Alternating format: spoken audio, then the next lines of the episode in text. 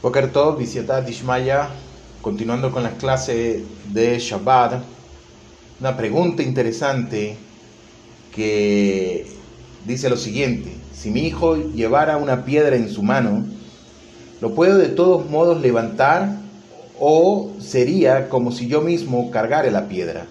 ¿Qué nos enseña la halajá referente a esto?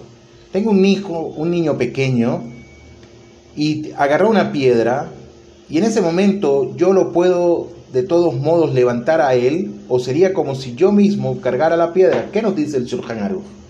El Shulchan Aruch nos va a leer que si un chico reclama que si su padre lo levante, este podrá hacerlo aunque el chico tenga una piedra en su mano. Sin embargo, esto rige en un caso en el que el niño se enfermaría si no lo levantase. Caso contrario, está azur porque es como si el padre mismo levantara la piedra, lo cual se considera que es muxe. Los Tosafot indagan en el Tratado de Masej Shabbat 142a acerca de si uno debería exigir que primero el niño tire la piedra y solo entonces levantarlo. Y responden añadiendo que el chico lloraría si lo obligaran a tirar la piedra. En otras palabras, tenemos una reacción en cadena. El niño puede ser levantado mientras sostiene el muxe si se enfermare por gritar excesivamente y si llora no se requiere que lo tire. Ahora, ¿qué pasa si lleva dinero?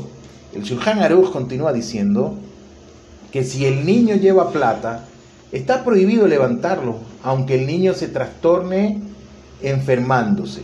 Porque si la plata se cayera de la mano del chico, el padre se agacharía a recogerla incurriendo en la manipulación directa de algo que es muxe. Cosa que no ocurriría con una piedra si el niño lo lleva. Por el contrario, si fuera una piedra y se cayese de la mano del niño, como dijimos, el padre no se ocuparía por levantarlo.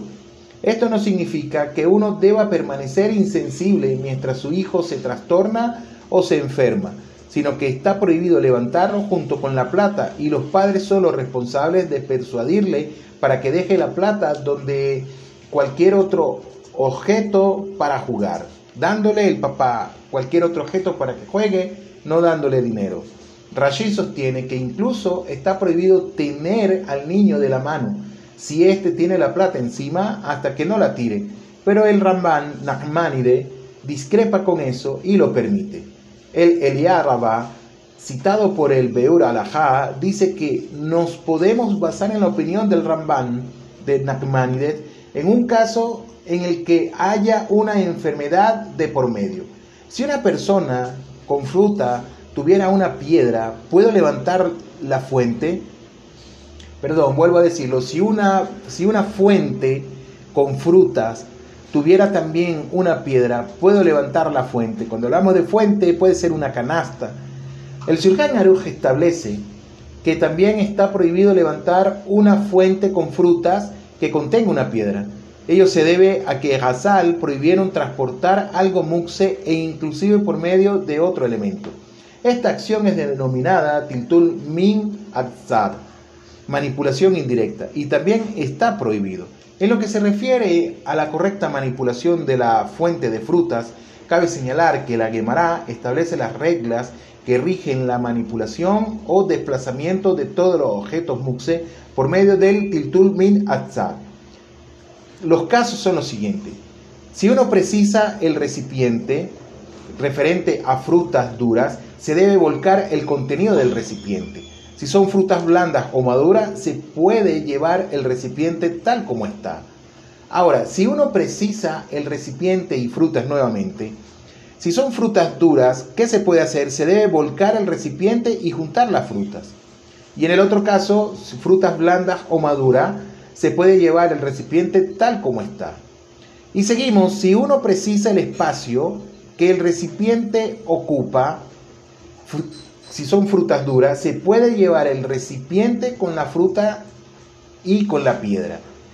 Y si son frutas blandas o maduras, se puede llevar el recipiente tal como está. El objeto muxe, en este caso la piedra, se debe ser sacado volcándolo mientras sea posible. Por lo tanto, cuando haya fruta dura en la fuente, se debe vaciar el contenido y volver a juntar la fruta poniéndola de nuevo en la fuente. Si la fruta está madura y se renare al volcarla, se puede mover la fuente así como está. Si uno precisa el espacio ocupado por la fuente y vaciarla no resolvería el problema, porque la piedra caería en el espacio que necesitamos, se puede mover la fuente con su contenido así como está. El Shulchan Aruch pregunta, ¿cómo es que se puede transportar al recipiente que contiene una piedra cuando la fruta está madura? Y no se puede levantar al chico que lleva una piedra al menos que grite desaforadamente para que el padre lo levante. Su respuesta es que Hazal permiten llevar al muxe indirectamente cuando se precisa el artículo. Cuando se precisa aquí el artículo determinado, pero con la condición de que no se descarte el muxe. Pero levantar el, el artículo innecesariamente está prohibido debido al muxe. En consecuencia, ya que el padre no estaba interesado en levantar al niño en ese momento, está prohibido hacerlo, salvo que el chico lo exija. Que tengan todos un feliz día, que tengan un Shabbat Shalom Besinja. Hasta la próxima alajá. Shalom Leitraot.